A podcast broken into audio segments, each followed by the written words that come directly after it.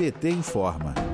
O ex-presidente Lula participou do seminário Cooperação Multilateral e Recuperação Regional pós-Covid-19 nesta quinta-feira, dia 18, em Madrid, na Espanha. Lula questionou, entre aspas, para qual tipo de normalidade as sociedades modernas pretendem voltar em um eventual cenário pós-pandemia? O petista defendeu que não vai poder ser para um mundo onde impera a miséria o ex-presidente Lula condenou o que considera uma inaceitável concentração de renda no planeta, enquanto milhões de famílias convivem a mais cruel das chagas mundiais, a fome. O ex-metalúrgico também criticou o desequilíbrio na distribuição das vacinas contra a Covid, resultando em um quadro sanitário e econômico catastrófico para os países mais pobres. Lula reafirmou que a guerra contra a fome e a miséria pode ser vencida desde que haja vontade política para transformar as sociedades modernas. O evento também contou com a presença do ex-presidente espanhol José Luiz Rodríguez Zapatero. Em discurso emocionado,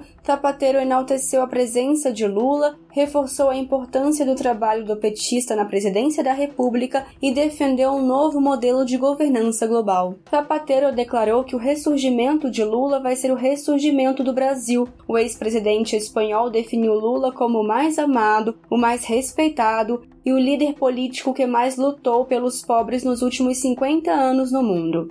De Brasília, Thaisa Vitória para a Rádio PT.